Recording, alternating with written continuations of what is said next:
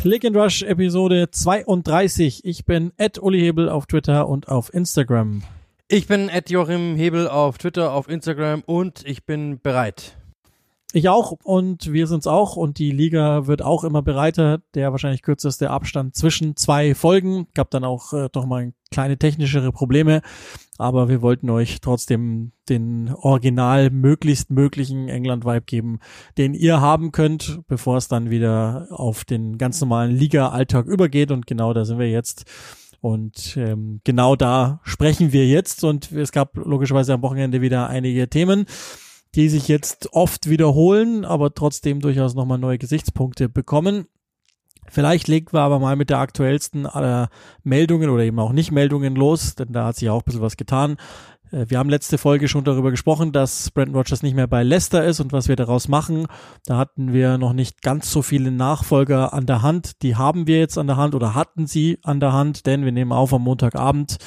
Ähm, und es hat die Meldung gegeben zwischenzeitlich, dass es vieles nach Jesse Marsh aussieht, aber am Montagmittag gab es dann Gegenmeldungen, die sagten, dass drei Tage äh, wirklich intensive Gespräche nicht zu einem Ergebnis geführt haben, so ähnlich wie wir es schon mal bei Southampton hatten. Das heißt, Jesse Marsh wird nicht Trainer bei Leicester, stattdessen gibt's jetzt eine Interimslösung und natürlich alles darauf ausgelegt bei Leicester. Und nach dem Wochenende, glaube ich, ist das mehr denn je präsent, dass man irgendwie den Premier League-Status erhält. Ja, also äh, Dean Smith soll übernehmen, was man so hört, äh, mit Craig Shakespeare und auch mit John Terry, sehr interessant, der ja auch bei Chelsea mal im Gespräch war, wo es ja auch Überlegungen gab, ob ihn, ihn, zu installieren. Aber er wird jetzt wohl sich dem Trainerstab von Dean Smith äh, anschließen. Zu Jesse Marsh muss man halt sagen, meine ersten Gedanken waren auf der einen Seite, ja, okay, war irgendwie klar, dass der irgendwie nochmal gefragt werden wird. Jetzt ist es das zweite Mal in Folge, dass es nicht funktioniert, ähm, dass er nicht genommen wird. Da ist dann die Frage für mich ehrlich gesagt, ja, was, was macht der Mann falsch oder was macht der Mann richtig? Das ist wirklich, also es kann in beide Richtungen gehen. Auf der einen Seite Vielleicht sagt man, er will sich nicht jeden, nicht, nicht alles antun, er will nicht alles mitmachen. Äh, auf der anderen Seite kann man sagen, er stellt vielleicht so krasse Forderungen oder hat so komische Vorstellungen, dass es vielleicht doch nicht passt. Ähm, so oder so, ich glaube, wir haben jetzt gesehen, dass Jesse Marsh äh, nicht unbedingt in die Premier League passt, zumindest zum jetzigen Start, äh, zum jetzigen Status nicht oder mit seinem jetzigen Status nicht. Deswegen finde ich jetzt eigentlich gar nicht so das große Problem, dass er jetzt hier nicht Trainer wird äh, bei Leicester City. Die müssen jetzt wirklich anfangen, einfach zu punkten. Die brauchen Stabilität, die brauchen Sicherheit und nicht Hauruck-Fußball, so wie er das macht. Ich glaube, das wäre einfach nicht richtig vielleicht ihn dann zu installieren, wenn man aus dem Gröbsten raus ist, das müssen sie dann selbst wissen. Bin ich auch kein Freund, ehrlich gesagt, von, ich halte jetzt nicht mehr so mega viel von ihm nach den, nach den letzten Stationen, aber er wird mit Sicherheit bald mal wieder eine Chance bekommen und ich bin mir ziemlich sicher auch in der Premier League, weil der Eindruck von ihm, auch was man so von der Insel hört, ist eigentlich schon positiv. Alle fanden ihn sehr kommunikativ, fanden ihn sehr gesprächig, fanden ihn freundlich, nett. Die Art und Weise, die, wie er auch rübergekommen ist, deswegen, das wird bald mal passieren. Jetzt, also die Interimslösung mit Dean Smith, ähm, bei dem ich ehrlich gesagt auch dachte, als der damals Aston Villa übernahm, nach dieser Brentford, nach diesem Brentford-Hype, wow, da ist wirklich der nächste Trainer so in the making, der macht das richtig gut, der ist auf dem, der ist auf dem Weg nach oben. Das, obwohl er jetzt nicht unbedingt sehr fancy aussieht, nicht sehr fancy auftritt, trotzdem irgendwie der Arbeit, der arbeitet sich nach oben, seiner dieser Arbeitergeneration und macht jetzt Aston Villa und macht es gut. Dann aber sofort Norwich gemacht, da untergegangen, mit ihnen untergegangen ähm, und jetzt macht er dann sofort Leicester. Das ist, ja, ich glaube, Leicester ist natürlich noch immer ein großer Verein, zumindest viele denken dann noch an die großen Zeiten oder an die große Zeit, sagen wir mal so, es ist eher singular. Ähm, aber ja, ich glaube, dass da auch langsam aber sicher so ein bisschen dieser Glanz weg ist von diesen alten Zeiten. Es tut mir irgendwie leid, weil ich fand den echt mal sehr, sehr interessant. Ich wünsche ihm jetzt, dass er es mit Leicester schafft. Ich wünsche Leicester, dass sie schaffen, äh, um dann eben vielleicht nochmal was zu revitalisieren, sowohl für ihn als auch für den Verein. Ja, irgendwie erscheint es mir als die etwas äh, sinnvollere, bodenständigere Lösung, wobei ja Jesse Marsch wahrscheinlich auch einen Vertrag für die zweite Liga bekommen hätte. Und vielleicht sind die Gespräche, also ich habe tatsächlich darüber nichts gelesen, auch insofern nur geplatzt, dass man sich jetzt halt für sofort nicht einig wurde, weil Marsh ja wahrscheinlich jemand wäre, mit dem du eher langfristig dann, dann planst. Und Smith ist jemand, der logischerweise das Szenario schon kennt, auch wenn es, wie du es ja schon skizziert hast, einmal nicht gut ging. Ähm, seit Dezember, glaube ich, ist er geflogen, von David Wagner dann äh, ersetzt worden bei, bei Neutsch und ähm, davor bei Aston Villa war es so und so. Also die erste Saison war, glaube ich, ganz okay. Also grundsätzlich eh die, die, die, die gesamte Aufstiegskampagne hat er sie stark stabilisiert, dann aufgestiegen. Dann war die erste Saison in der Premier League gut genug. Ich glaube, das kann man schon so sagen. Und dann im zweiten Abschnitt äh, ist es dann schlechter geworden. Ich, aber ich kann mich nur dann damals dran erinnern, dass wir auch nicht genau wussten, liegt es eigentlich an ihm oder an jemand anderem. Ich glaube, dass damals die Konklusio so ähnlich war von uns beiden, dass wir gesagt haben, ja, man kann irgendwie schon nachvollziehen, dass man was Neues machen möchte, aber ich hätte es jetzt nicht klar in seine Richtung damals geschoben. Also ich habe schon, und dann ist er ja zu Deutsch brutal schnell, also ohne irgendwie, das war, was waren da dazwischen? Ein paar Tage, oder? Ja, ja. Soweit ich mich erinnere. Und ähm, vielleicht ist das dann auch immer mal so ein Grund, warum das nicht funktioniert. Ich finde schon, dass das, das ist eine ja, irgendwie eine nachvollziehbare Lösung und eine, eine seriöse Lösung. Und auch das Trainerteam, also Shakespeare ja schon bei, also Shakespeare eh schon kennt Leicester, äh, wie wir ja wissen, in, also selber schon mal Chef gewesen, dann äh, in Ranieris Stab vorher gewesen und John Terry ja auch schon in Smiths Stab. Ich glaube, Papa und also Dean Smith und Papa John Terry kennen sich noch von, von Spieler, gemeinsamen Spielerzeiten damals. So kam, glaube ich, die, der erste Kontakt damals zur ersten Villa zustande. Ich finde im Übrigen auch erstaunlich, dass Terry bei Chelsea nie eine Rolle gespielt hat, wenn sie dann Lampard nehmen, aber so der erste Impuls. soll es wohl gegeben haben, aber ja. Ja, der erste Impuls ist, also wahrscheinlich hat dann einfach äh, der Kollege Corden nicht die Nummer von Terry gehabt, sondern nur von Lampard, falls ihr das gelesen habt. Ich weiß nicht, ob es stimmt. Ich will es aber glauben, dass es so war, dass James Corden den Rat gegeben hat an Todd Bowley, dass man doch sich mit Lampard mal beschäftigen sollte. Ich will, dass die Geschichte so ist. Und in dem Fall ähm, haben sie wohl einen besseren Ratgeber gehabt für, für Leicester. Ich habe jetzt noch nicht total lang drauf rumgedacht, weil ähm, zum Zeitpunkt der Aufnahme ist die Neuigkeit so eine runde Viertelstunde draußen. Und ähm, auch noch nicht viel mehr über, über die Hintergründe, warum das mit Jesse Marsch und, und Leicester jetzt nicht direkt geklappt hat. Ich sagen wir mal so, es hat die, die Chancen nicht verringert, dass Leicester drin bleibt, aber spätestens jetzt nach dem letzten Spiel habe ich trotzdem meine Ängste und ich glaube auch, also ich will jetzt Dean Smith nicht zu nahe treten, aber ich glaube, richtig verbessert haben sie sich auch nicht dadurch. Also ich habe echt inzwischen große Sorge um, um Leicester City nach wie vor. Ja, ähm, das habe ich ehrlich gesagt auch und das ist genau mein Problem, weil Wofür steht Dean Smith? Er hat Aston Villa jetzt zum Beispiel nicht offensiv sehr viel besser gemacht, hat es aber immer probiert. Es ist wie 5% nach vorne gegangen, aber in der Defensive hat er sie eigentlich nicht wirklich in den Griff bekommen. Und du brauchst jetzt aber erstmal Stabilität in der Defensive und das braucht Leicester. Er ist eigentlich jemand, das kennen wir aus Brentford, der einen progressiven Ansatz hat, also jemand, der schon nach vorne denkt, der offensiv denkt, der was entwickeln möchte. Das hat bei Aston Villa nicht schnell genug funktioniert auch für die Erwartungen der Fans, auch für die Erwartungen der Besitzer. Ähm, trotzdem hat er insgesamt natürlich, ja, dort eine lange Zeit verbracht. Die Frage ist natürlich, ob er jetzt so eine Art Retter sein kann. Und das ist das, was ich mich, was ich mir jetzt gerade stelle. So der klassische, äh, der, der, der klassische Trainer so diesbezüglich ist er jetzt für mich nicht, sondern ist eher etwa, jemand, der etwas weiterentwickelt, der eine Idee versucht eben nach vorne zu bringen ähm, und jetzt nicht unbedingt der Sam Allardyce-Typ. Das ist jetzt die Frage, die ich mir stelle. Ob er das wirklich hinbekommt, ob er dafür der Typ ist oder ob er nicht schon wieder den zweiten Schritt vor dem ersten will, nämlich was entwickeln. Was du jetzt brauchst, ist Stabilität, denn das hatten sie die ganze Saison über nicht. Das wackelte eigentlich immer. Die hatten mal einen 4-2-Sieg drinnen, aber es waren immer zwei Gegentore und ähm, so gefühlt und so richtig sicher wirkten sie die ganze Zeit über nicht. Und Brandon Rogers hat sich wirklich gestreckt, wo es nur irgendwie ging und hat es nicht hinbekommen. Und deswegen, du musst da jetzt einfach mal Sicherheit reinbekommen, Ruhe, Stabilität reinbekommen. Ruhe würde er reinbringen, da bin ich mir ziemlich sicher, weil er ein sehr, sehr guter Kommunikator ist auf Pressekonferenzen, der erklärt viel, spricht ruhig, der schreit nicht oder, oder wird mal ausfällig, der weiß schon, was er tut, aber hat sehr, sehr schnell eben, wie du sagst, einen bodenständigen Ansatz, äh, der auch bei den Journalisten rüberkommt. Das heißt, die wissen, sie können ihm vertrauen, er kann ihnen vertrauen, da wird es nicht irgendwelche Schießereien geben, so verbaler Art. Aber das Problem ist für mich halt nach wie vor, auf dem Feld. Ich weiß es nicht genau, ob er das der Mannschaft geben kann, was sie jetzt braucht. Sie braucht einfach nur Stabilität jetzt. Und ja, ich hoffe, dass es kann. Ich hoffe, dass diese Ruhe, die er ausstrahlt, das liefern kann. Ähm, und wahrscheinlich wird der Gedanke gewesen sein, da sind viele Fußballer drin. Jetzt nur einen Sam Allardyce, der hinten sich reinstellt, brauchen wir auch nicht, gefühlt, sondern du brauchst jemanden, der jetzt auch wirklich was damit anfangen kann. Und das ist, glaube ich, gar nicht so blöd, da dann Dean Smith zu fragen und zu sagen, hey, ähm, du kannst doch mit Fußballern auch umgehen.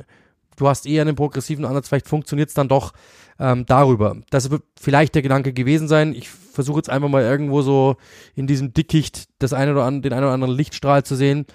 Das ist, glaube ich, so die Überlegung, die sie sich wahrscheinlich gemacht haben werden.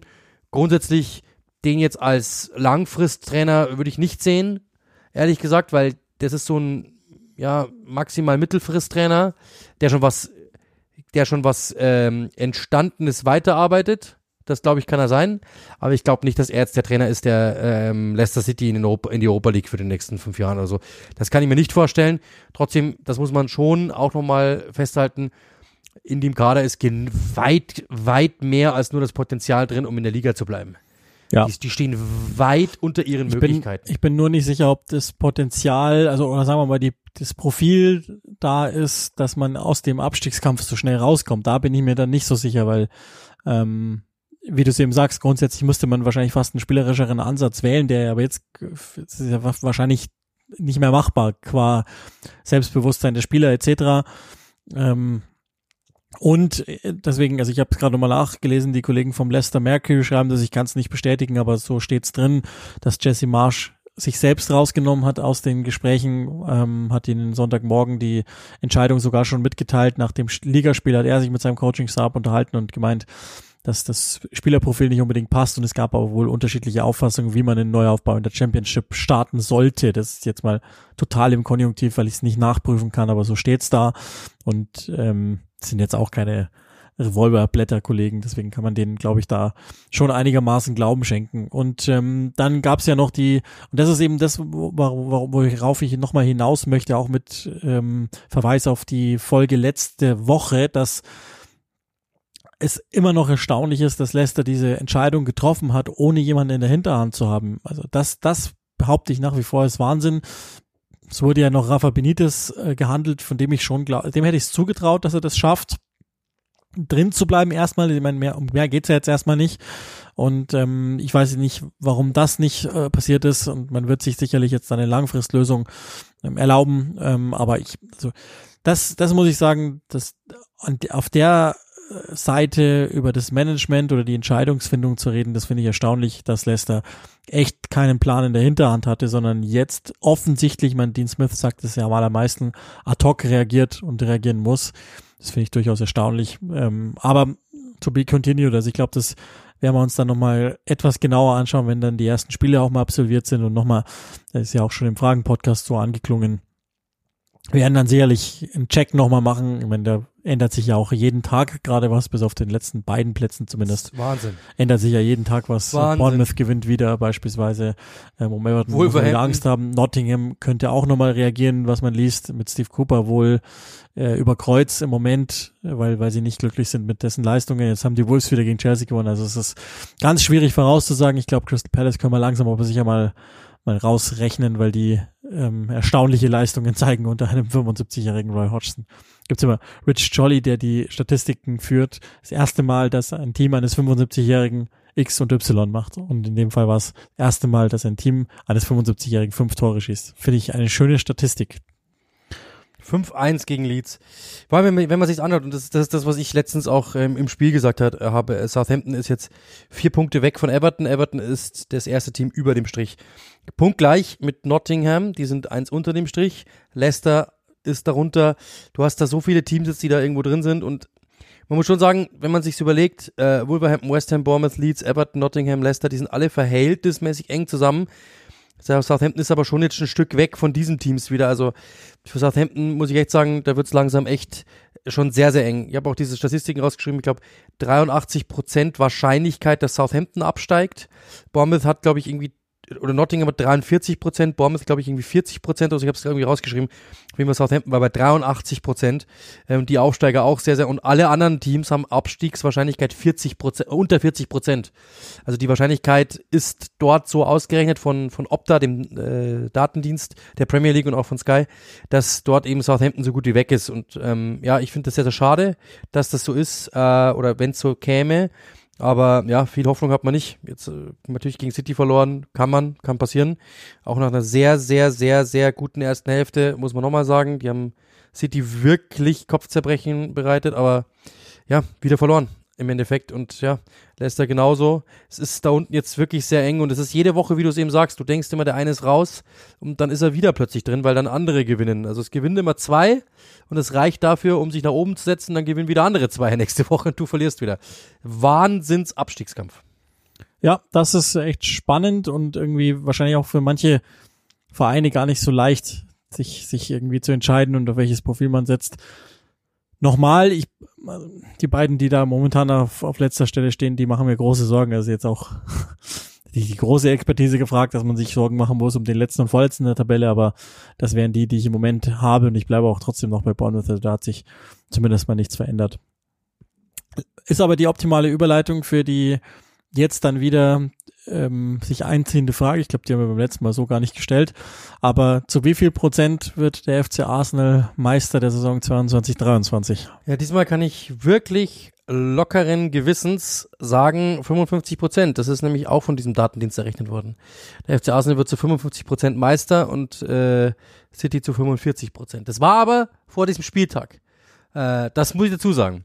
Äh, ich bleibe trotzdem dabei. Ich sage nach wie vor zu 55 Prozent, aber es ist nicht viel mehr, ehrlich gesagt. Ich, oder wenn man so, ich sag 54, 54 Prozent, sage ich. Es ist ein klein bisschen weniger geworden. Bei mir ist es nicht weniger geworden. Ich sagte auch warum. Ähm, weil, also das Problem ist ja, das würde man jetzt blank auf diesen Spieltag schauen, dann würde man wahrscheinlich sagen, Unentschieden an der Enfield Road gibt Schlimmeres, so wie das Unentschieden zustande kam da hat man dann wahrscheinlich wieder Angst, aber die aktuelle Lage ist nach wie vor so. Man hat ja noch ein Spiel gegen Manchester City, da ein Unentschieden, dann könnte man sich sogar noch eins leisten und wäre wahrscheinlich immer noch vorne dran. Ähm, die Problematik ist halt, dass City gerade wieder ziemlich gut aussieht und ziemlich, ähm, wie soll man sagen, äh, kalt wirkt in, in der Art und Weise des Vortrags, aber ich glaube, dass, also ich, ich fall jetzt immer noch nicht um und glaube immer noch, dass das, dass das gehen kann mit, mit Arsenal und der Meisterschaft und zwar zum selben Prozentsatz. Also ich erhöhe jetzt nicht mehr, ich bin ja nicht wahnsinnig, aber, aber ich äh, sage, es bleibt gleich. Ja, ich weiß nicht. Also so, so sicher bin ich mir da nicht, ehrlich gesagt. Also ich, ich finde, dass das Problem ist halt, dass du Arsenal fängt jetzt wieder an, City ein bisschen zu wackeln. City war halt schon hundertmal in der Situation, selbst wenn das muss man auch, auch sagen, Arsenal hat jetzt was zu verlieren. City nicht. Wenn es die jetzt nicht mehr werden, dann sagen die, wir haben schon hundertmal gewonnen, mein Gott, so ist es halt. Aber die haben jetzt schon was zu verlieren. Es ist, es ist nicht ohne Aber. Ich habe äh, die Statistik mal rausgeschrieben, ich weiß gar nicht mehr, da, sie kommen, wenn es wichtig wird, so habe ich es genannt. Sie haben jetzt 16 der letzten 18 Spiele im April gewonnen darunter zehn Auswärtsspiele am Stück. Ähm, das muss man sich mal überlegen. Also City kommt genau dann, wenn es wichtig wird. Sie kommen genau in dieser Phase im April immer und gewinnen die Spiele. Dazu muss man schon sagen, sie sind aktuell das formstärkste Team. Sie haben 28 Punkte aus den letzten 10 Spielen. Arsenal ist bei 23, also sie sind dort wirklich jetzt klar vorne. Sie holen langsam, aber sicher auf. Das war, also, das ist jetzt noch nie mal, ich werde natürlich sagen, okay, war, aber man muss auch sagen, Sie waren schon mal Tabellenerster und sind wieder auf acht weggebrochen. Also das heißt im Endeffekt, dieses, es ist ein Auf und Ab bei beiden Teams. Deswegen, das ist jetzt noch nicht so wild. Jetzt darf sich Arsenal halt wirklich nicht mehr viel erlauben. Das ist, das ist jetzt schon gefährlich. Und das Problem ist eher, dass ich habe die Art und Weise, und dann sind wir ja bei dem, bei dem, bei dem, bei Match of the Week, beim, bei dem Spiel, ähm, wie der FC Arsenal dieses Spiel halt gegen Liverpool verloren hat. Du bist nach 28 Minuten 2-0 vorne. Du hast es geschafft, dass die Enfield Road ähm, komplett, du hast im, im, an der Enfield Road komplett die Lautsprecher ausgeknipst und verlierst trotzdem dieses Sp oder, oder spielst trotzdem unentschieden. Und hättest auch verlieren können, wenn die, da gab es ja ein paar Situationen, das hätte auch wilder ausgehen können, Elfmeter und so weiter und so fort. Deswegen, das ist halt die Geschichte, die, die, die bei Arsenal immer, immer wiederkehrt. Ja, man sagt es natürlich auch immer dann, wenn Arsenal es passiert. Oh ja, typisch Arsenal. Das ist anderen Teams auch schon passiert, stimmt.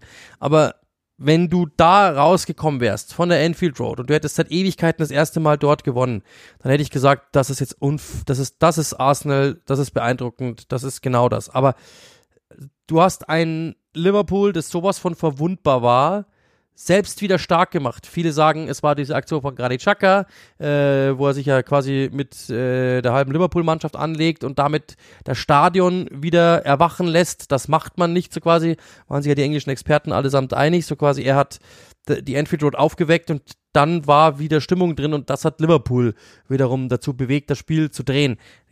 Sei es drum, ob das jetzt wirklich so war, so oder so, du hast dir dann im Endeffekt wirklich am Schluss fast in die Beinkleider machen müssen, dass es nicht noch wilder kommt. Und das ist eine Sache, die finde ich, muss man ihnen schon negativ anrechnen und das hat mir in meinem Kopf auch nochmal so einen kleinen Knacks gegeben. Was ist denn, wenn das jetzt so weitergeht? Deswegen, ich würde nicht mehr sagen, dass das so eine klare Geschichte ist. Arsenal wirkt jetzt über, über Wochen hinweg komplett sicher. Das war gestern bis, bis, zu, ja, bis zur Halbstundenmarke oder eigentlich bis zur Halbzeitpause eigentlich gut aber du hast es dir trotzdem dann wieder nehmen lassen. Und das ist etwas, das, da bin ich mir ziemlich sicher. City sowas noch zu entreißen, ist fast unmö wäre unmöglich gewesen an diesem Tag. Die hätten sich das nicht mehr nehmen lassen. Und das ist der Unterschied. Das ist jetzt noch nicht sonderlich wild. Alle Mannschaften sind anders. Arsenal hat dafür andere Qualitäten. Die kommen dafür mit Sicherheit nochmal richtig gut zurück. Die haben wir in dieser Saison gesehen. Sie arbeiten sich durch, äh, durch die ganze Saison. Das ist alles okay. Brauchen wir überhaupt nicht drüber diskutieren. Aber im Endeffekt ähm, war das gestern ein glücklicher Punkt. Das hört sich echt dumm an nach dieser Startphase. Aber ja, man muss es dann so sehen. Und das ist äh, etwas, was ich wirklich, was ich wirklich ähm, nicht mehr für möglich gehalten hätte nach dieser Startphase. Ich dachte wirklich, die haben keine Chance gegen Arsenal. Ich wirklich dachte, die haben keine Chance. Die waren hinten drin solche Fehler, äh, Van Dijk mit dem Fehler, ähm, auch so die ganzen Räumlichkeiten, wie sie, wie sie die besetzt haben, das war einfach nichts von Liverpool. Und dass du trotzdem im Endeffekt einen Punkt äh, holst, hätte ich Liverpool nicht zugetraut, aber hätte ich auch nicht gedacht, dass Arsenal so viel noch abschenkt und dass sie dann sogar noch bibbern müssen, dass sie am Ende vielleicht sogar noch verlieren. Ähm, ja, das ist, das ist eine Art und Weise, die, was ich nicht, das verstehe ich eben nicht, dass die einfach nicht mal 90 Minuten lang die Muskeln angespannt haben können, sondern dass du immer am Schluss das Gefühl hast, äh, sie, sie wackeln jetzt und sie schwimmen jetzt und sie haben einfach die Energie nicht mehr. Also halt, das muss man schon sagen, die Saison ist emotional, glaube ich, wahnsinnig fordernd und sie fühlt sich auch lang an. Also jedes, jede Etappe, die nimmt man gerne mit. Und ich glaube, so wird es wahrscheinlich auch allen gehen, die, die irgendwie hoffen, dass das noch klappt. Wobei ich gar nicht sicher bin, ob das nicht nur die Außenwahrnehmung ist, weil so um Weihnachten rum hatte ich das Gefühl beispielsweise nicht. Und selbst jetzt in dieser, das war ja jetzt eine ewige Siegesserie, die da war und ähm, die wirkt aber jetzt auch nicht so, also war jetzt kein Selbstläufer sozusagen. Wobei es die Phase bei City auch gab. Also ich weiß gar nicht, ob, ob das, das so zulässig ist und ob, ob das vielleicht nicht normal ist, weil die, also nochmal die Expected Points von, von City, wenn man sich das anschaut, äh, von, von Arsenal, wenn man sich das anschaut, ist ja immer noch rekordverdächtig. Deswegen tut man denen vielleicht sogar auf eine Weise da Unrecht, aber klar, das, das macht ja dieses äh, Titelrennen aus, dass es zwei komplett unterschiedliche ähm, Teams sind mit unterschiedlicher Erfahrung auch in, in dieser in dieser extremen Phase und deswegen ähm, freue ich mich da auch, auch sehr drauf, das weiter äh, zu begleiten, logischerweise weiter zu begleiten und das machen wir auch und ähm, müssen dann aber trotzdem nochmal, es gab ja noch einen anderen Zwischenfall oder vielleicht noch eine Sache, die, die, die ich so gelesen habe, dass wir da eine kurze Ausfahrt nochmal nehmen. Jerry Carragher unter anderem hat die Diskussion jetzt mit einigen Usern auf Twitter geführt, dass äh, und, und ich, es haben einige aufgenommen, auch aus meiner Timeline, das von vielen Van Dyke als äh, One-Season-Wonder und äh, nie so richtig gut abgestempelt worden ist. Und ich glaube, das, worauf er reagiert hatte, war ein Tweet an ihn oder mit ihm in, in äh, Menschen, das weiß ich gar nicht, dass Nemanja Vidic besser sei als, als, äh, als Virgil van Dijk und entsprechend hat dann der Kollege Carragher reagiert. Ich finde auch zu Recht reagiert, weil also das ist schon auch Wahnsinn. Klar, der spielt jetzt keine für seine Verhältnisse überragende Saison. Wir haben mal rausgearbeitet schon ganz früh in der Saison, dass es schwieriger wird, für Van Dijk gut auszusehen, weil er aggressiver rausbrechen muss und nicht mehr ganz so seinen Stil pflegen kann. Aber also das jetzt inzwischen wird's schon wird's schon fast frech ihm gegenüber. Also das ist ja, immer noch. Also er sieht nicht gut aus, weil er halt natürlich auch nach dieser Verletzung irgendwie die Athletik nicht mehr hat, finde ich, auch diese Bissigkeit nicht mehr hat ähm, und auch diese Schnelligkeit nicht mehr hat teilweise. Das, ich, ich habe dann auch mit mit einem Redakteur ähm, gesprochen, beziehungsweise eigentlich war es der war der der Leiter der Sendung äh, am beim Match of the Week, und, äh, die halt dann einfach so ein bisschen Szenen gezeigt haben über Van Dijk und da das und das. Das Ding ist ja das, Liverpool hat immer riskant gespielt. Das in, in den, auch in den Meisterjahren. Es war immer riskant, aber sie konnten sich halt darauf verlassen, dass diese beiden Innenverteidiger da in der Mitte alles weggewischt haben. Mit Schnelligkeit, mit einfach klarer Kante, mit super hohem Tempo, mit super heftiger Physis. Und das ist halt jetzt einfach nicht mehr der Fall. Also es gab ja auch die Diskussion, ich weiß nicht, ob du die gelesen hast, mit Trent Alexander-Arnold von Gary Neville, der meinte, er muss sich jetzt im Sommer endlich darauf konzentrieren, seine, seine Defensivverhalten in den Griff zu be bekommen, sonst wird er kein Weltklasse-Verteidiger mehr und wird auch nie Mittelfeldspieler, was er ja mal angedacht werden sollte oder was Leute ihm unterjubeln wollten.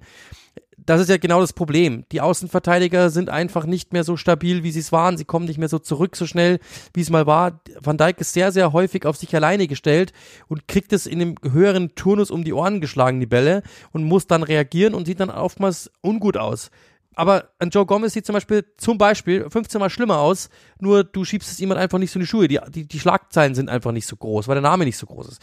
Das ist das Ding. Ja, der ist natürlich nicht mehr der Van Dijk aus der, aus der fast Weltfußballer-Saison.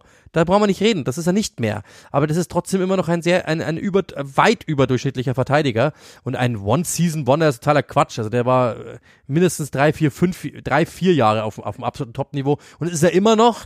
Und der würde wahrscheinlich bei anderen Teams auch gut aussehen. Liverpool hat aktuell einfach Probleme, allgemein in der Defensive. Das liegt nicht nur an ihm, ganz im Gegenteil. Also der ist eher sogar noch jemand, der es versucht zusammenzuhalten. Ja, ja, ja er ist, ist ja nicht mehr Problem. so schnell. Ja, er ist nicht mehr so ähm, handlungs wie soll ich sagen, so handlungsintensiv, ich weiß nicht, ob das überhaupt ein Begriff ist, er geht einfach nicht mehr so rustikal rein, nicht mehr so, so erbarmungslos rein, das tut er nicht mehr, wir erinnern uns an die, an die Situation in, in, der, in der Hinrunde, als Milner ihn auch packte und sagte, jetzt geh da raus, hau den um oder hau den Ball da weg, weil das ist doch deine Stärke. Das macht er nicht mehr. Er ist ein bisschen zurückhaltend. Das reicht in der Premier League schon, um mal überlaufen zu werden.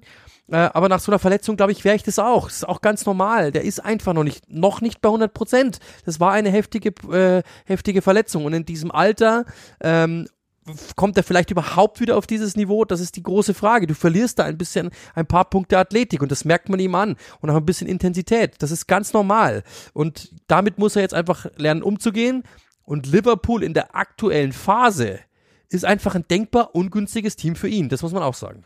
Ja, und also wir haben es ja wie gesagt schon mal erklärt, woran das liegt. Das ist halt schwieriger, auch für einzelne Verteidiger jetzt gerade im Moment auszusehen, dass Trent Alexander-Arnold Argument finde ich eh immer so ein bisschen schwachsinnig, weil es die Zahlen auch überhaupt gar nicht hergeben. Daher, ähm, naja, ähm, verlassen wir dann das, aber sprechen dann noch über eine Sache, die trotzdem auch noch in diesem, in diesem Spiel passiert ist. Das werdet ihr eh schon alle auch gelesen haben. Ich glaube auch, da kann man jetzt nicht großartig zu besonderen Einschätzungen kommen. Es geht um Konstantin Hatzidakis, einen Namen, den wir beide wahrscheinlich sehr oft aufschreiben. Zu dem man aber nie so richtig ein Bild hatte. Ähm, jetzt hat man eins und kein so gutes, glaube ich, in der Öffentlichkeit. Das ist auch recht einfach zu vermelden. Ja. Ähm, war eine komische Situation. Ich habe es auch bloß so am Rande mitbekommen. Keiner weiß ja wirklich, äh, keiner weiß ja wirklich, was passiert ist. Aber er muss mit Andy Robertson oder Andy Robertson ging zu ihm hin wollte irgendwas erfragen oder wollte ihm irgendetwas sagen. So ganz klar ist es ja noch nicht. Ähm, das ist ja das, das, das Ding, dass hätte sich die, die äh, Offiziellen da nicht wirklich äußern müssen dazu, nicht gefragt werden können auch.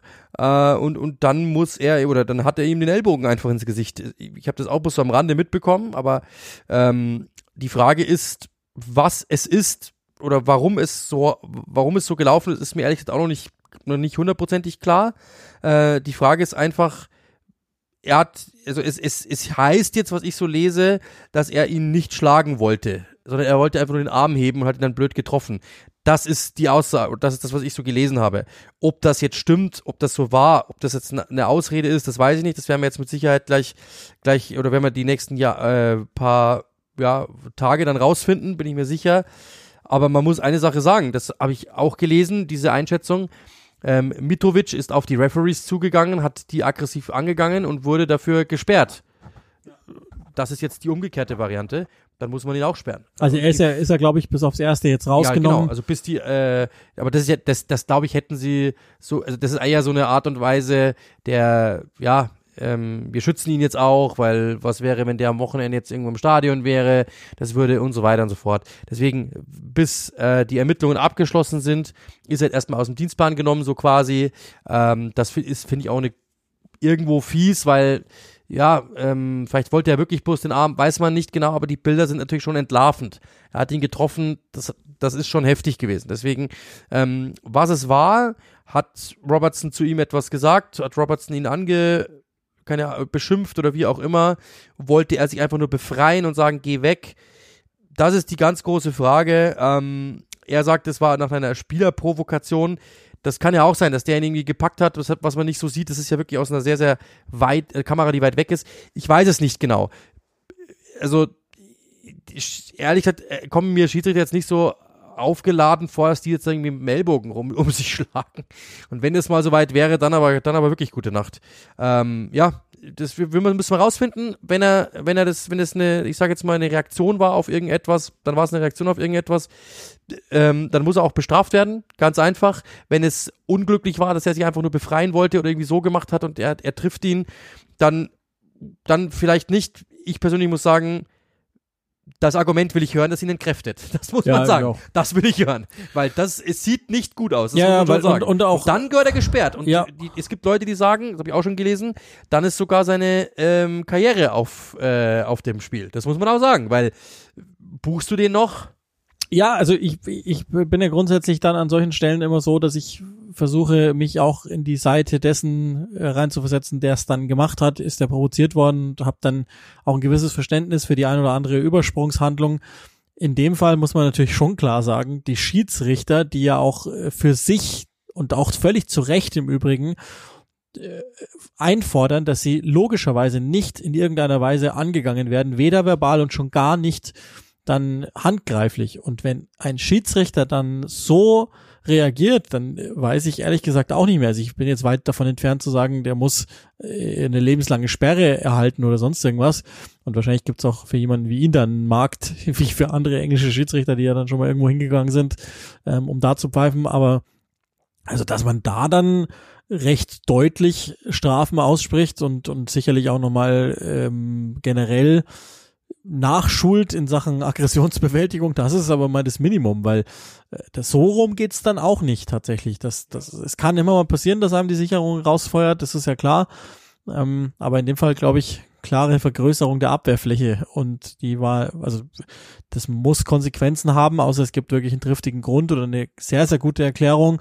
Aber wie du sagst, ich wüsste jetzt nicht, wie die gehen soll, weil wenn man sich das Bildmaterial so anschaut, dann ja, also sieht einigermaßen einvernehmlich aus, so dass man, dass man da jetzt nicht groß drüber diskutieren muss. Auch da, Himmels Willen, kann sein, dass das täuscht, aber äh, will, will ich nicht sagen. Ich muss es Gott sei Dank auch nicht entscheiden. Nur die Anhörung, die will ich mir aber gern sehen. Also ich tippe mal, dass es am Ende darauf hinausläuft, dass es eine relativ große offene Entschuldigung gibt und auch dann, ähm, wir haben es ja schon mehrfach äh, besprochen, dann von, von der Schiedsrichtervereinigung in England mit hoher Wahrscheinlichkeit auch eine Entschuldigung gibt und irgendwo auch eine Erklärung geben muss, aber das wird trotzdem jetzt nicht besonders helfen, tippe ich mal.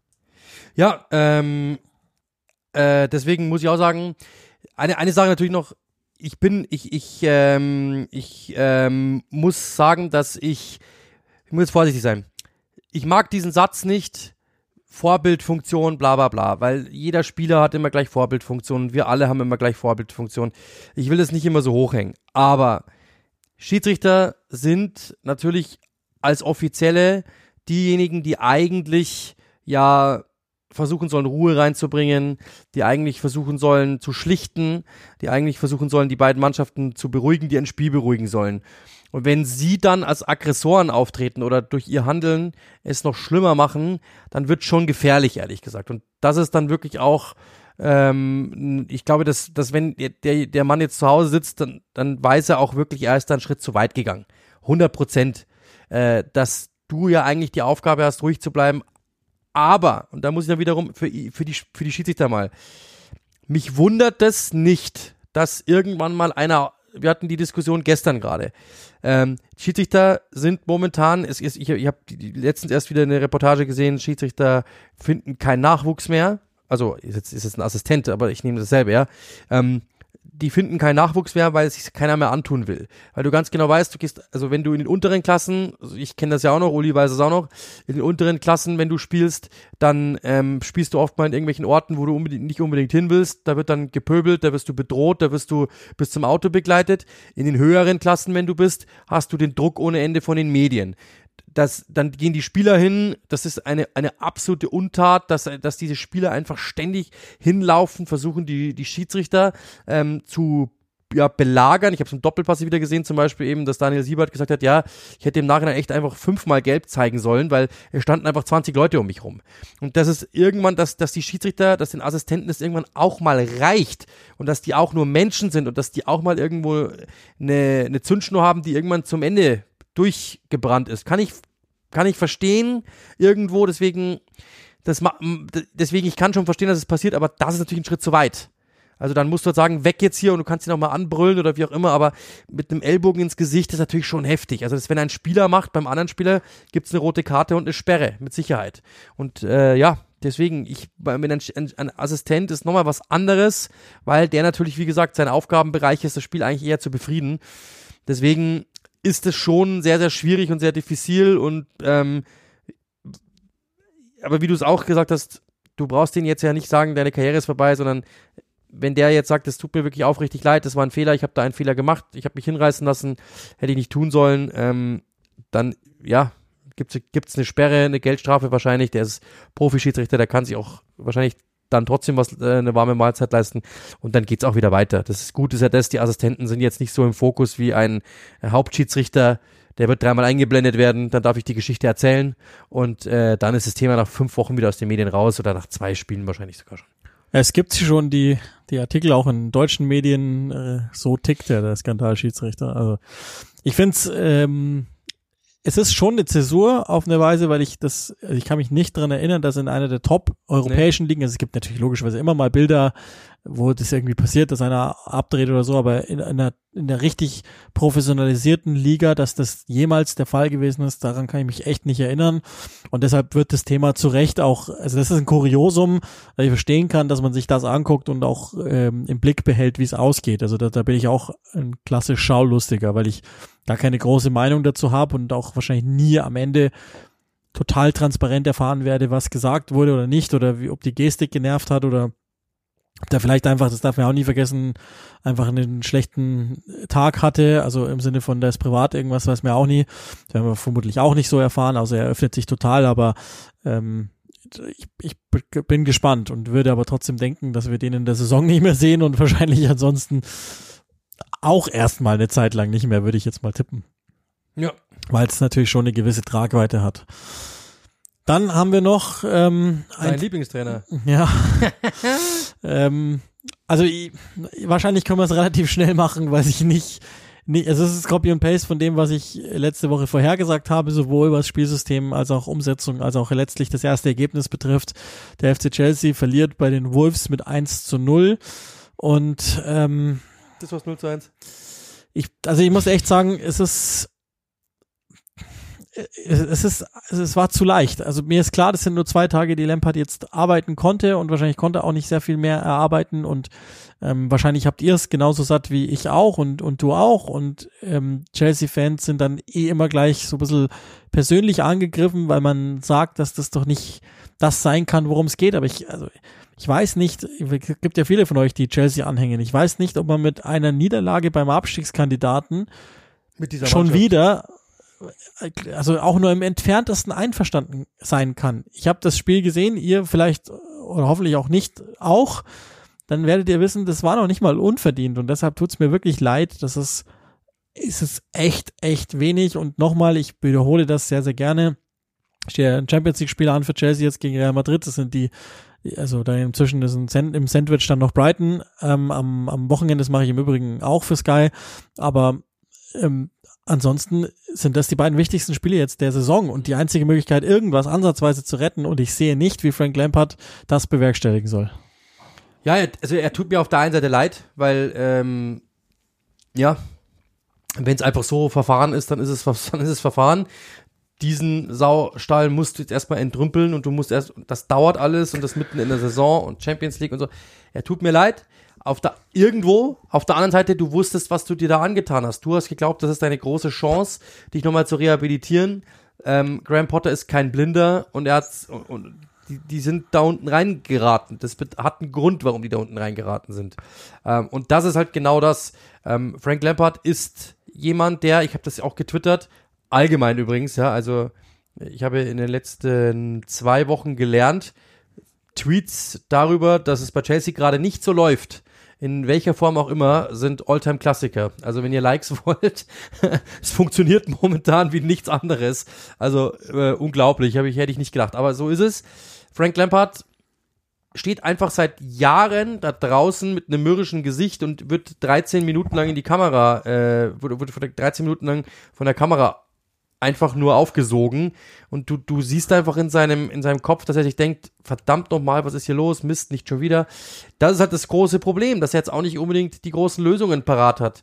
Ähm, der FC Chelsea sieht momentan einfach nicht gut aus. Das muss man einfach deutlich sagen. Und er hat es nicht verändert. Ja, das braucht Zeit, weil du kannst nicht eine Mannschaft auf dem Reißbrett zusammenstellen, alle Talente der Welt zusammenkaufen und glauben, das wird schon miteinander funktionieren. Deswegen gibt es Kaderplaner, deswegen gibt es sowas wie eben eine, ja, logischerweise eine, ein, ein, einen fortschreitenden Kaderplan, dass du eben sagst, okay, wir haben keinen Rechtsverteidiger, wir brauchen einen Rechtsverteidiger, passt der, passt auch vielleicht dieser Typ zu uns, passt diese Person zu uns. Da wurden einfach nur große Namen und Talente gekauft. Das muss man auch klar ja, sagen. Ja, das stimmt. Zu einem gewissen Zeitpunkt. Genau. Die, sind, die können noch nicht zusammenwachsen. Das, das kann, du brauchst eine Vorbereitung, du brauchst ähm, ein, ein, ein Spielsystem, das klar und deutlich ersichtlich ist und das braucht alles und Zeit. Und trotzdem, das stimmt, du hast vollkommen recht, ähm, die, die, die, die Zeit gibt's aber A nicht mehr und B, glaube ich schon. Also wenn man sich jetzt mal anschaut, was da auf Platz stand am Samstag, ja, also jetzt mal Hände runter, das ist immer noch gut genug. Da sind acht Spieler drin, die ich an Weltklasse oder nahe Weltklasse äh, versammle. Und ich behaupte auch, dass ein Trainer ähm, auch in zwei Tagen, wo du ja eh, also du, du wirst ja um diese Zeit machst du ja keine Konditionseinheiten, sondern du sprichst, wenn du jetzt frisch zu einem Verein kommst und du gibst den Jungs erste taktische Lösungen an die Hand, und die haben meistens stabilisierenden Charakter. Ich habe nichts davon gesehen. Ein 4-5-1 gegen den Ball, sorry, das war vor vier Jahren schon Blödsinn. Und, und mit dieser Mannschaft ist erst recht Blödsinn. Und der Art und Weise, wie die sich einfach derart, derart, als würden sie nichts vom Fußball verstehen. Wir wissen ja, dass es besser geht. Die, die, der Kern dieser Mannschaft ist vor nicht so allzu langer Zeit Champions League-Sieger geworden. Ich, ich, glaub, ich mag das nicht glauben. Ich möchte, es heißt nicht nur, dass Frank Lampard schuld ist. Das ist jetzt, der hat nur diesen einen Bruchteil jetzt abgeliefert, trägt aber seine Teilschuld. Ich will auch nicht alle Spieler rausnehmen aus der Verantwortung, auch nicht. Und ich will auch schon gar nicht die Besitzer und, und die, die drumherum äh, arbeiten, rausnehmen. Wir haben das erklärt und ähm, da, daher kommt ja auch der Teil der Häme, die, der bei Chelsea immer schön mit dabei ist, weil jeder sich freut, die haben Geld ausgegeben, können es nicht. Da freut sich immer jeder drüber. Das ist mir auch zu kurz gegriffen. Haben wir auch im Instagram Live so erklärt.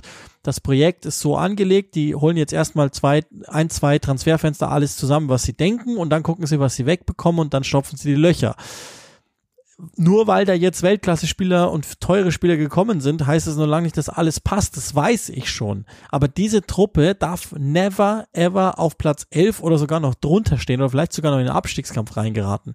Und ich behaupte auch, zwei Tage reichen für einen vernünftigen Trainer, um mit einem vernünftigen Ansatz ähm, da was hinzubekommen. Unentschieden ja, wenig, also ich meine, die Wolves waren jetzt auch nicht, die haben jetzt nicht die Sterne vom Himmel runtergespielt. Das war okay, der Matchplan war in Ordnung, aber das ist kein Überteam und die sind auch nicht besonders selbstsicher äh, im Übrigen. Und deswegen ähm, habe ich mir eigentlich schon gedacht, dass es vielleicht irgendwie so eine Art äh, Drecksieg gibt. Den gab es wieder nicht und ich also gegen Real Madrid, gegen diese abgezockte Mannschaft. Ich kann mir das beim allerbesten Willen nicht vorstellen, dass das funktioniert. Und dann können wir die Saison von Chelsea final begraben, weil dann, dann ist eh klar, worum es noch geht. Ähm, ja, ich, also das ist so, ich bin, ich bin zunehmend enttäuscht. Ihr habt das ja getwittert, ähm, Thomas Tuchel ist verantwortlich für 30 Prozent der Chelsea-Siege in dieser Saison. Er holte ein Viertel der Punkte. Sein letztes Spiel war Anfang September. also das ist, das ist halt der große Punkt. Und deswegen, glaube ich, können wir es nochmal diesen Wrap-up machen. Den haben wir bei Manchester United letzte Saison auch schon mal gemacht. Bloß der Unterschied ist, Chelsea-Fans sind irgendwie emotionaler, habe ich das Gefühl. Die fühlen sich immer gleich persönlich angegriffen. Der United-Fan versucht immer noch, seine Mannschaft einfach zu verteidigen und zu sagen, nee, so schlimm ist es nicht, das ist halt United.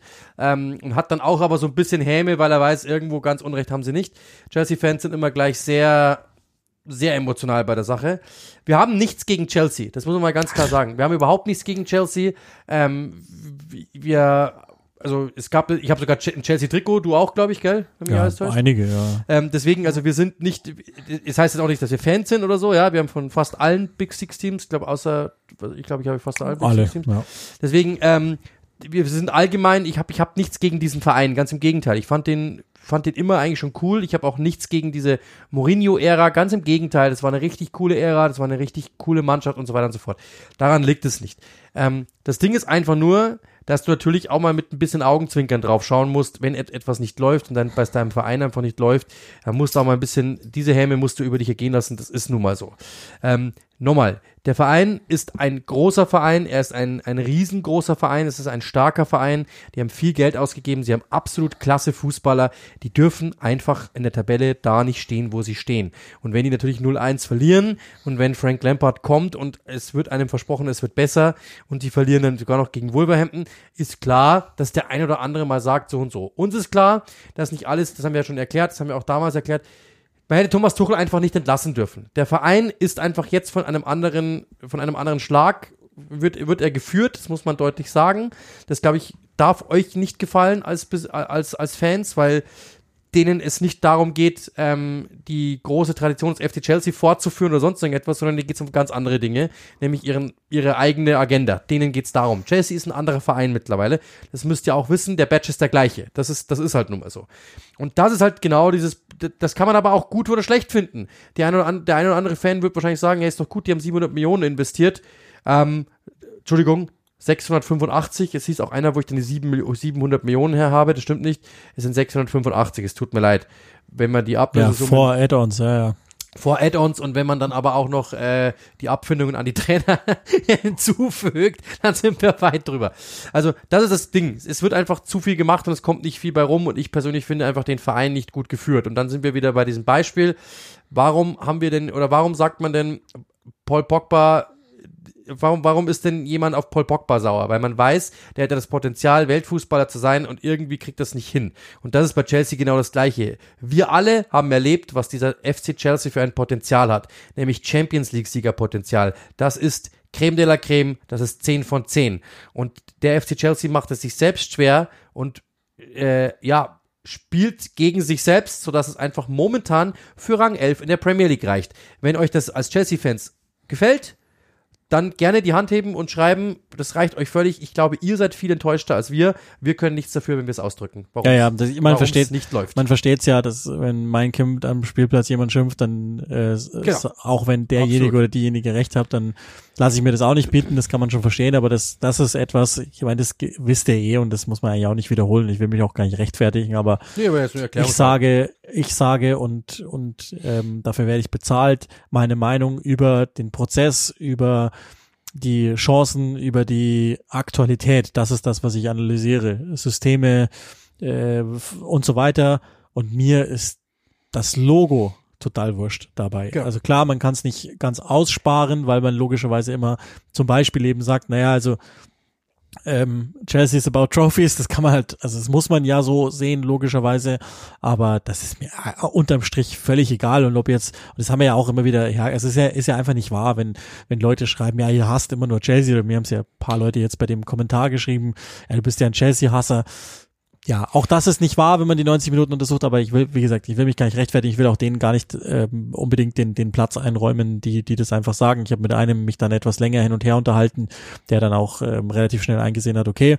Und ähm, ich meine, mein Job ist ja auch weit darüber hinaus. Also ich habe mal mit allen Seiten nochmal gesprochen, ähm, die jetzt momentan in, in, in Verhandlungen sind ähm, und so weiter. Und wenn es da was zu sagen gibt, dann sagen wir das auch. Aber ähm, bis dahin reise ich jetzt erstmal mit dem FC Chelsea im wahrsten Sinne und ähm, wir hören uns auf jeden Fall am Samstag wieder. Da müsst ihr jetzt auch durch. Und wenn es besser wird gegen Roberto De Zerbi, wobei ohne den, glaube ich, der ist ja auch äh, gesperrt Also bei, beide Trainer sind ja bei dem Duell, äh, Stellini, Tottenham und De Zerbi, Brighton vom Platz geflogen. Ich gehe mal davon aus, dass die dann gesperrt sind. Ich habe es aber gar nicht weiter verfolgt. Was aber da natürlich grundsätzlich nichts ändert. Ja. Und ähm, dann, glaube ich, kann man auch dieses Chelsea-Thema wieder ja. fürs Erste verlassen, weil. Eigentlich auch so gut wie durch. Aber wir haben noch ein Thema, ein Thema in eigener Sache, in sehr eigener Sache. Was ist dein, was ist dein Spiel am, was ist, was sind deine Spiele am Wochenende? Mehrzahl. Ja, also Chelsea habe ich schon gesagt, gegen Brighton, wenn sich da nichts mehr ändert, weil mein Terminkalender echt so voll ist, dass ich noch gucken muss, dass ich links und rechts vielleicht noch was rausschmeiße, aber davon gehe ich jetzt mal aus, dass das steht und ich habe auch fest vor, das zu machen. Ich habe am Samstag City gegen Leicester. 18.30 City letzte Woche schon 18.30 ähm, und jetzt wieder 18.30 diesmal halt gegen Leicester, wieder gegen einen Abstiegskandidaten. Aber, und jetzt, jetzt gibt's Trommelwirbel. sollen wir das schon ver, sollen wir das vorwegnehmen? Ja, klar. Natürlich nehmen wir das vorweg. Also, äh, Sam Sonntag, der 16.04., 15 Uhr, Match of the Week, Arsenal gegen West Ham United, ähm, mit uns beiden. Das ist das erste Mal, dass wir ein Match of the Week machen werden, ähm, für jeden von uns beiden. Ähm, Ding ist das, dass, äh, ja, ich quasi mal ausprobiert werden soll als äh, Modcom, also als Moderator, Schrägstrich Kommentator und habe mir als Experten an meine Seite Uli gewünscht. Ähm, und dementsprechend machen wir das einfach am Sonntag gemeinsam. Ähm, wir freuen uns sehr, sehr, sehr drauf. Wir sind, also zumindest ich bin auch ein bisschen aufgeregt, ehrlich gesagt, weil das natürlich eine große Chance ist und eine große Aufgabe ist. Aber wir freuen uns sehr, sehr, sehr drauf, weil es einfach ein geiles Spiel ist und eine geile Chance ist und ein Setup, das wir, also ich muss sagen, da wird ein Traum war und ich hätte nicht gedacht, dass wir das zusammen hinbekommen. Jemals, aber dass das jetzt uns beiden Trotteln aus Burghausen ähm, zuteil wird, eine Sendung zu machen auf Sky gemeinsam, ist unfassbar, hätte ich niemals gedacht, aber ist ähm, was finde ich eine ich ne große Sache und freue mich sehr drauf, ehrlich gesagt. Ja, logisch. Und ähm, ich hoffe, ihr auch im Übrigen. Also das ist natürlich die Möglichkeit, ohne dass wir, also das heißt ja nicht, dass man was gegen andere haben muss, sondern ähm, wenn euch das gefällt, also ihr müsst ja auch nicht vorher schon verlautbaren, so hört, kann ja sein, dass wir es total gegen die Wand fahren, aber wenn es euch gefällt, dann ähm, lasst das auch gerne die Welt wissen. Also es gibt ja soziale Netzwerke, wie ihr wisst, ähm, und das trägt logischerweise dann auch dazu bei, dass äh, Click and Rush vielleicht öfter dann in, in solche Genüsse kommt. Ähm, ich will da, also da glaube ich, das wäre, das dürfen wir auch nicht, wir dürfen die Sky da nicht vorweggreifen, ob das äh, ein Test ist, ein One-Off oder wie auch immer, das muss man mal gucken. Aber äh, es schadet wahrscheinlich nicht, wenn ihr euch entsprechend bemerkbar macht und und im Sinne der Erkenntnis ist für uns ja auch wichtig, wenn ihr sagt, also pass auf, so und so geht es gar nicht, dann lasst uns das gerne wissen und ähm, macht man ja sehr, sehr selten, aber in dem Fall sicherlich auch gerne gewollt. Wenn ihr es gut findet, dann gerne auch die 5 Sterne Google-Bewertung dalassen. Also Trommeln, uns würde es sehr, sehr freuen, wenn ihr uns helft, wenn ihr uns supportet, ähm, weil für uns ist es, wie gesagt, etwas ganz Besonderes. Ihr seid die Ersten, die das erfahren. Wir, äh, ich habe ja bei Twitter schon so eine, äh, bei Twitter und bei Instagram so einen Halbpost abgesetzt, der mal so ein bisschen nachfragt, würdet ihr es gut finden? Das ist jetzt hier die offizielle, das ist offizielle Announcement dazu. Wir machen am Sonntag das Match of the Week. Wir lieben Ankündigungen. Wir lieben Ankündigungen. wir lieben alles. Wir lieben Nachrichten. Wir lieben alles. 14.30 geht's los. 15 Uhr geht das Spiel los. Wir freuen uns auf euch. Bis dato hört ihr uns dann am Samstag nochmal kurz in der Premier League. Aber gemeinsam an einem, in einem Mikrofon ist das nächste Mal nicht in einem Podcast, sondern beim Match of the Week. Und dann nächste Woche beim Podcast. Dann werden wir das aufarbeiten, wie es denn so war, wenn ihr da Lust drauf habt. In diesem Sinne, trommelt für uns bitte, bitte, bitte. Ähm, würde uns sehr, sehr freuen. Wir wünschen euch viel Spaß damit. Wir wünschen euch eine wunderschöne Woche. Lasst es rollen, sage ich immer so schön. Und cheers.